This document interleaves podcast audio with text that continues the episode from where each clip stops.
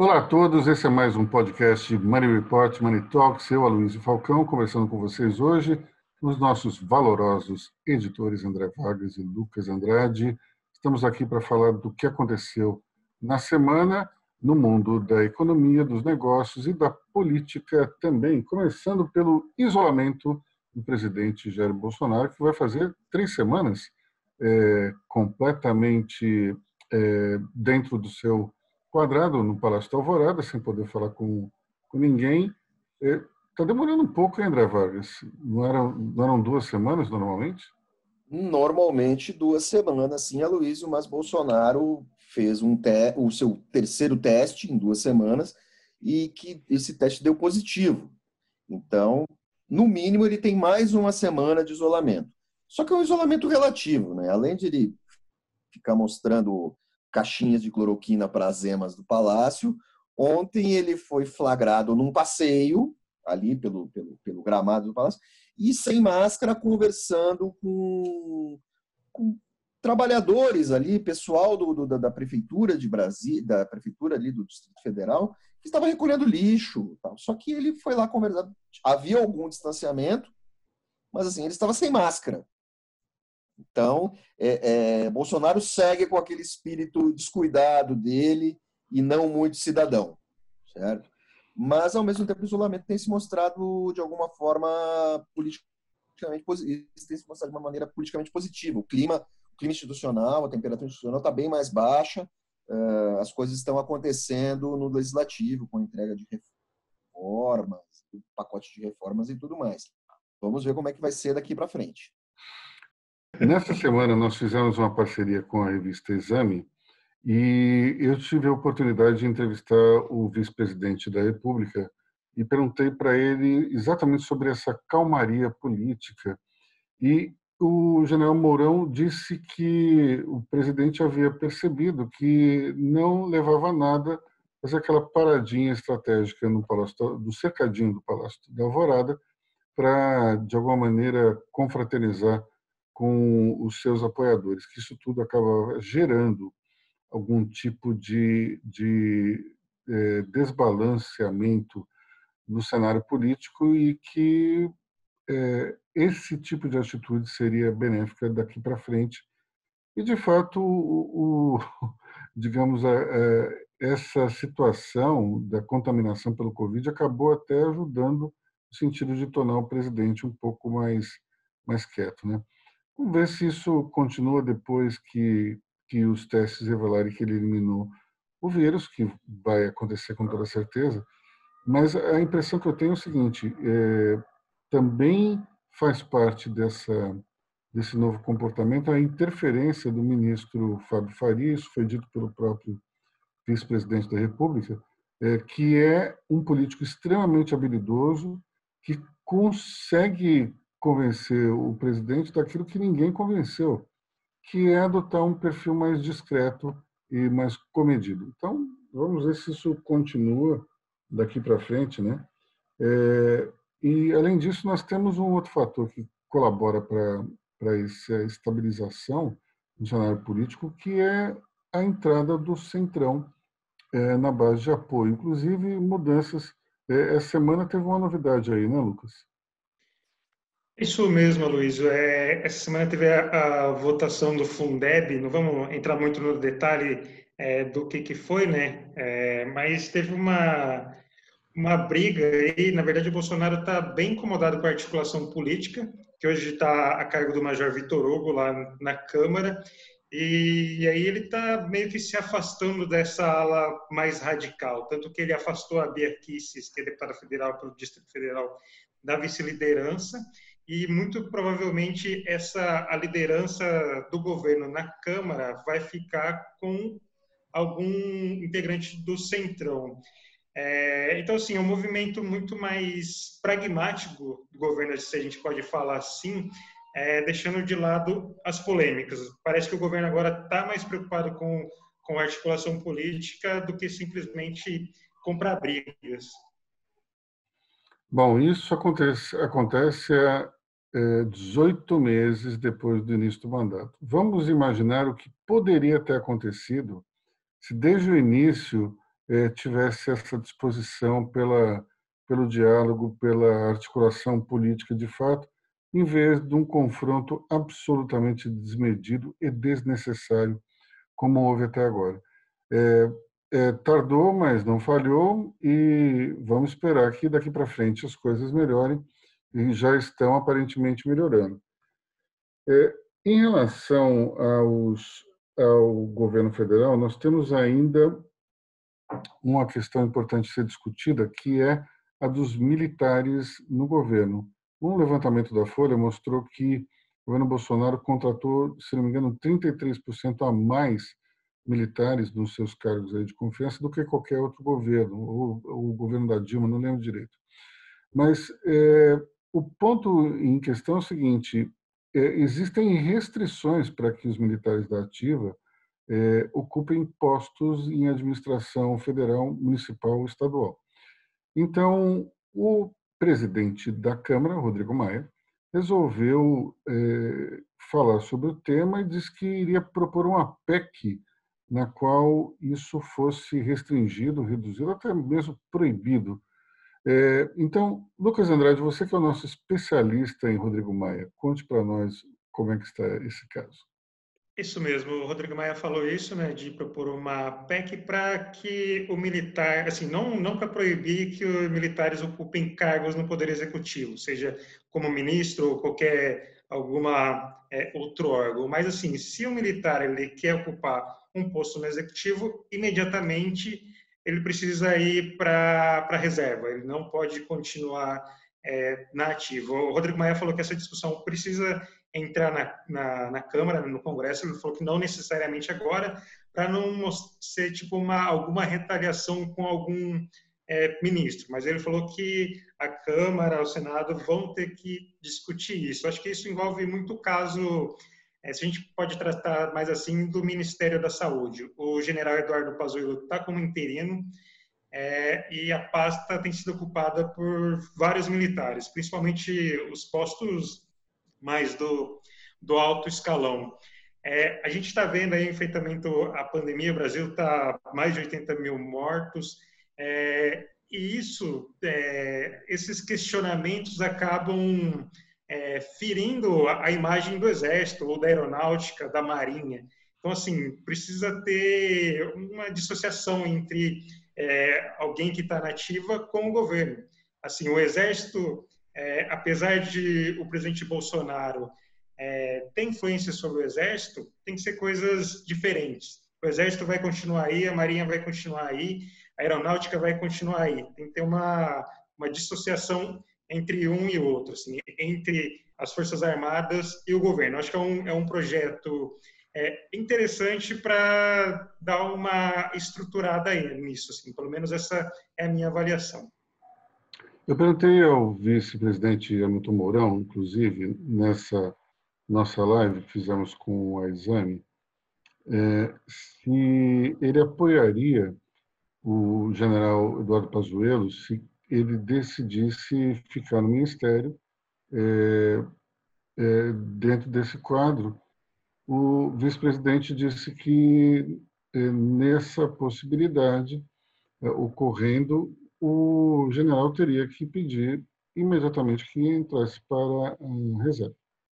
Então, a regra é muito clara, e uma regra que, inclusive, foi, foi criada pelo presidente Castelo Branco, é, ainda na década de 60, é, com o propósito de evitar que os militares ficassem ocupando cargos políticos e voltando para o comando de suas bases. Né? É, tem um caso interessante que é o do, do Marechal Cordeiro de Farias. Ele, se, ele ficou como general durante 23 anos, indo e voltando da vida política para a vida na caserna, o que era algo extremamente complicado, porque isso travava toda a linha de sucessão. Conforme Castelo Branco mexeu nessas regras, a carreira dos militares começou a andar mais rápido Existem uma série de regras, como expulsória, por exemplo, que faz com que esses ministros, eh, ou melhor, esses generais, eles, eles passem, depois de um certo tempo, para a reserva e, com isso, então, a carreira flui de uma maneira mais natural. É, no caso específico do ministro da Saúde, ele é um general da ativa e ele está ocupando um cargo executivo. É, ele deu uma certa travada também nas sucessões naturais da carreira militar e tem um caso específico de um cargo que está em aberto. Normalmente isso não acontece, mas está se esperando o mês de agosto para que é o, digamos, a data limite para que ele fique no cargo, sem ter que pedir para passar para a reserva, é, para ver o que acontece. O, o vice-presidente da República disse na nossa live em conjunto com a Exame que se for interesse do general Pazuello de permanecer no ministério, ele necessariamente vai ter que passar a reserva. E daí é uma decisão puramente de foro íntimo do, do ministro interino, mas ao mesmo tempo já se vê pela, pela imprensa que o Centrão tem um interesse específico nesse cargo. Diga-se passagem, um dos que concentra é, uma verba gigantesca. Né? Se não me engano, o, tanto saúde como educação tem as maiores verbas da, da União. Então, é um caso assim, interessante. Você tem hoje um general é, que cuida desse dinheiro todo, ele saindo, vai entrar um político ligado ao Centrão, que tem, não tem exatamente uma boa fama em relação à gestão de verbas públicas. Bom, falando em verbas públicas, eh, nós temos aí uma reforma administrativa que está para sair da gaveta. Quem fala sobre isso? André Vargas. O presidente da Câmara uh, solicitou essa semana que o governo entregue com maior rapidez possível uma proposta para reforma administrativa.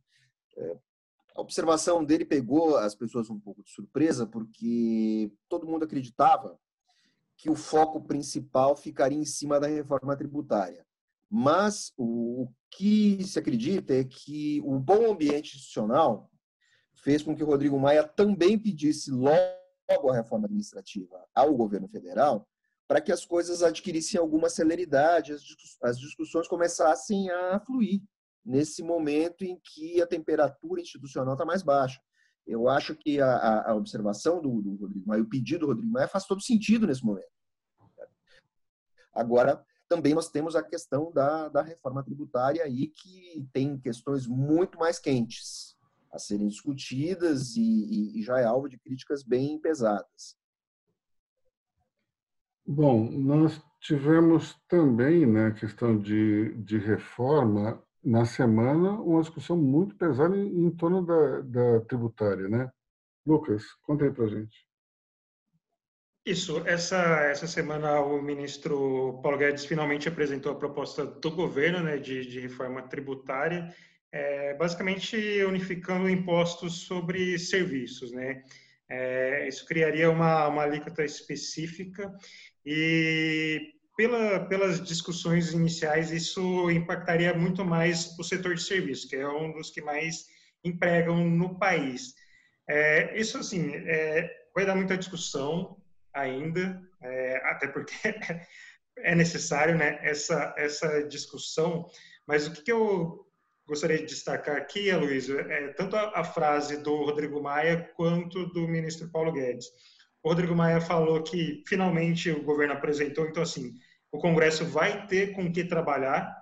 Assim, tinha a proposta da Câmara, tinha a proposta do Senado. Então, assim, com a proposta do governo, é, os parlamentares conseguem trabalhar agora para poder chegar numa uma reforma de consenso. Se vai aumentar a alíquota do setor de serviços, aí a gente vai ver. Aí também tem a frase do ministro Paulo Guedes, que é, quem o tempo dessas discussões quem comanda é a política. É, o Paulo Guedes teve um enfrentamento na época da, da reforma da Previdência, tentando passar algumas propostas, mas aí sendo barrado. E aí agora eu acho que ele entendeu mais, mais o jogo. Assim, não adianta entrar em conflito com o Congresso. Você tem que discutir passo a passo, é, abre mão ali, é, avança aqui, então, assim, é, eu acho que é benéfico essa, essa discussão entre os dois. Teve uma reunião nessa quinta-feira entre o Rodrigo Maia e o ministro Paulo Guedes. Eles mostraram um discurso assim de, de união. É, então, assim, vamos ver o que, que, vai acontecer. Mas, por enquanto, o setor de serviços não está muito é, muito confortável com essa proposta que foi apresentada. A proposta, na verdade, não, não, não é exatamente algo exclusivo do que o Ministério é, da Economia apresentou, mas você vê isso na de Baleia Rossi, na que está no Senado também. A questão toda é o seguinte: existe uma, uma intenção interessante que é de unificar os impostos municipais, estaduais, federais, no sentido de descomplicar a tributação. Isso, em tese, é algo louvável, porque é um, um, a malha tributária brasileira é algo dificílimo de se entender. É, muitas vezes nem a própria Receita compreende bem o que está fazendo. Então, simplificar em tese é algo bom e desejável. Só que tem um problema. Quando você olha a tributação do setor de serviços hoje, tem basicamente a incidência de impostos como o ISS, COFINS e PIS. É, no estado de São Paulo, isso dá 8,65. Se houver esse tipo de alinhamento, como se pretende em algumas propostas, essa alíquota de, sai de 8,65 para cerca de 25, 30%. Isso é um, um valor é, que vai impactar diretamente na vida das pessoas, porque o setor de serviços, por exemplo, ele engloba a área de educação, a área de saúde também. Então, você que está nos ouvindo, seu plano de saúde vai ter um aumento de preço por conta dessa reforma tributária. Ou você ainda, por exemplo, que tem sua filha, seu filho matriculado em escola particular, a mensalidade vai aumentar. Por quê? Porque a tributação vai sair de 8,65% para 25% ou 30%. Portanto, a gente tem que pensar muito calmamente como é que isso vai ser feito. É óbvio que tem nessas propostas é, várias regras de transição, então, mesmo assim é um custo. Agora, eu me permito a perguntar o seguinte: por que você precisa tirar dos estados a capacidade de competir por investimentos? Porque, na prática, na prática, você está alinhando todo mundo. Então, o estado de São Paulo, o estado do Mato Grosso, é, todos os estados vão ter que ter uma alíquota única. Por quê? Eu me pergunto, por quê? Qual é a razão disso? Por que, que você não pode deixar os estados competirem por investimentos, oferecendo impostos menores? É, outro dia eu ouvi, ouvi alguém falando assim, ah, mas é, é uma balbúrdia hoje. Qual o problema? Qual o problema de você querer permitir um governador atrair impostos é, e o empresário pagando menos, menos tributos? Eu não vejo nenhum problema em relação a isso. Acho que quem vê o problema, na verdade, são estados que têm menos capacidade de competição, como, por exemplo, o estado de São Paulo. O estado de São Paulo sempre eh, teve dificuldades para manter indústrias aqui, justamente porque não havia muito jogo de cintura eh, na hora de oferecer alíquotas menores e outros estados ávidos por atrair investimentos ofereciam condições melhores. Aí, qual é o problema disso? Eu não consigo entender, ver isso como algo ruim para mim. Pensem bem, os Estados Unidos são a maior potência mundial por uma série de fatores. Mas um deles é porque, primeiro, não existe esse tipo de controle sobre tributação estadual. Segundo, é, o país ele se expandiu para o meio-oeste e para o oeste.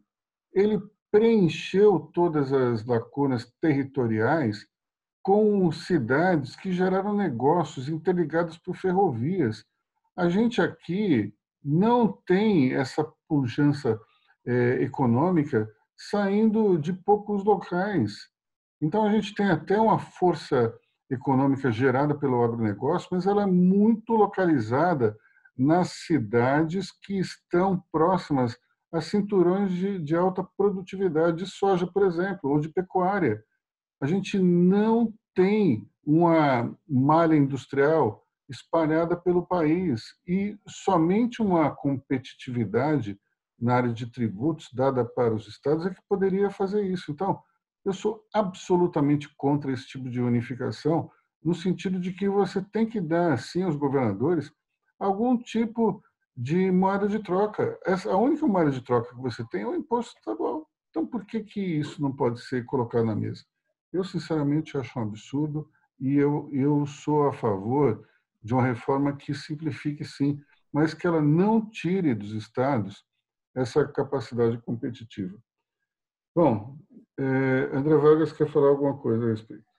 É, bom, um, um, um dos, do, uma das decorrências é, dessa reforma é o seguinte: é, para, os, para as empresas de prestação de serviços menores e menos visíveis à receita, isso é um convite à sonegação. Ponto. Ninguém está falando disso. Dizer, o pequeno negócio, o pequeno prestador de serviços, você vai desde o encanador até aquela professora de inglês.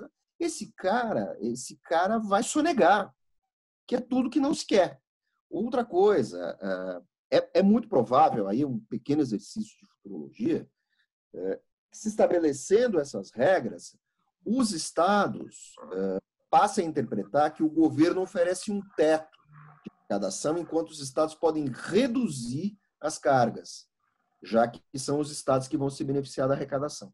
Essa pode ser uma alternativa de interpretação à lei, permitindo que os estados mantenham uh, essa competição entre si. Existe um fator na, na, nessa discussão tributária toda, da confusão e da burocracia, é que muitas vezes você é obrigado a recolher o imposto duas vezes.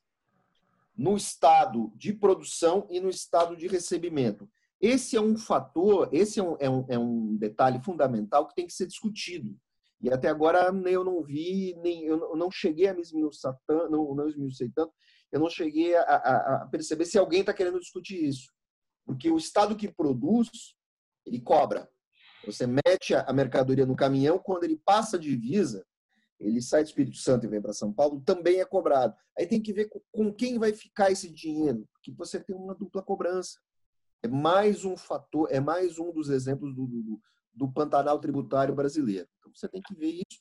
E essa questão, de novo, essa questão da, da, da sonegação, esse convite que o governo está fazendo a sonegação também tem que ser levado em conta. Tudo isso tem que ser discutido. Você tem também, não é só na questão da produção, né? na importação também. Hoje, por exemplo, você citou o Espírito Santo. O Espírito Santo tem um regime de alíquota de importação totalmente diferente do de São Paulo. Tanto é que você tem inúmeras importadoras de bebidas sediadas no Espírito Santo, que recebem um produto, vinhos, por exemplo, recebe lá de fora, estoca ali no, no estado e vai mandando para os seus clientes. É, é, interessante esse ponto. Se houver essa, essa unificação, como é que fica? Você vai ter. Você hoje pode é, consumir bebidas importadas por um preço interessante justamente por causa do Espírito Santo. Se com a reforma tributária vai todo mundo pagar a mesma coisa. É, é interessante a discussão, ela não pode ser feita de uma maneira rápida, de afogadilho, naquela coisa do tipo, vamos aproveitar é, que nós estamos aí com a maioria na Câmara e aprovar a reforma de qualquer jeito. Essa reforma tem problemas, a gente precisa discutir isso de uma forma mais profunda. Bom, para encerrar, temos o acirramento da crise entre Estados Unidos e China. Quem fala sobre esse assunto complicadíssimo? É, mais, mais um capítulo, né? Começou com a guerra comercial, agora tudo passa por espionagem, roubo de propriedade inte intelectual. É, tem a questão da, da pandemia, né? Que os Estados Unidos acusam a, a China de é, negligência, agora os Estados Unidos acusam a China de estar tá roubando informações, talvez desenvolvimento de uma vacina, alguma coisa específica assim. É, e tem também o contexto eleitoral nos Estados Unidos, né? É, assim, a gente não pode falar que essa briga com a China não é exclusiva do Donald Trump. acho que Joe, isso interessa o Joe Biden também, né? É, a China vai ser aquele aquele contraponto do, do, dos candidatos. E aí, nessa esteira toda dessa, dessa turbulência geopolítica, essa confusão, acaba afetando principalmente a recuperação das economias globais, né? Fica todo mundo meio, meio travado, aí o que, que pode acontecer, isso afeta também o mercado de ações. Eu não sei como está agora, mas provavelmente o Ibovespa pode estar tá caindo, é, os índices chineses também caíram, isso afeta o mundo inteiro. Isso é, isso é bem preocupante no momento que está todo mundo aí é, bem impactado pela pandemia, né, Luiz? É interessante essa questão porque nós temos uma, nós tivemos até até agora uma política de confronto entre Estados Unidos e, e China e temos aí é, uma possibilidade de os democratas voltarem ao poder. Os democratas, pelo menos na gestão Clinton, na gestão Obama, foram extremamente, digamos, suaves com com a China. Eu te diria que na gestão Obama até é suave demais, porque o Obama deixou o mercado é, correr solto, assistiu a inúmeras empresas americanas deixando de produzir em solo é, Yankee para ir para o mercado chinês e sem oferecer nenhum tipo de resistência. Então, se Joe Biden for eleito, vai ser sinceramente muito, muito significativo olhar os Estados Unidos saírem de um extremo para outro. É, imagino que a gente vai se divertir com, com a mudança muito grande aí no, nesse setor. Você estava falando se a, a bolsa está caindo, nesse exato momento ela está subindo 0,05%, está em 102.341 pontos, ou seja, está se mantendo num patamar bastante bom para o investidor, né? Sim. E, e, não sei, essa minha percepção de, dessa briga entre os Estados Unidos e China é que, assim, lógico que afeta diretamente os dois, mas acaba afetando muito mais outras economias, né? É, as economias dependem dessas relações aí fica numa situação bem, bem complicada. O Brasil mesmo, o Brasil, a China é o principal parceiro comercial do Brasil. Só que a gente está num momento do governo Bolsonaro que é muito mais alinhado com os Estados Unidos. Então, assim, é bem, bem complicado aí para quem está nessa, nessa, nessas relações aí, quem está comandando esses negócios. Bom, isso aí é, é interessante porque o Brasil, nesse caso, ele não é motorista, ele é passageiro. Né? Então, não tem como a gente interferir nessa situação, simplesmente a gente tem que, que ver o que vai acontecer e esperar as consequências. Bom, nós já tomamos demais o tempo dos nossos ouvintes, aí chegamos a 40 e poucos minutos de gravação, e eu, Luiz Falcão, me despeço de vocês e peço para os nossos queridos editores André Vargas e Lucas Andrade fazerem o mesmo. Tchau, tchau, pessoal. Bom fim de semana. Pessoal. Bom fim de semana e até semana que vem. Até semana que vem com mais Money Report Money Talks. Tchau.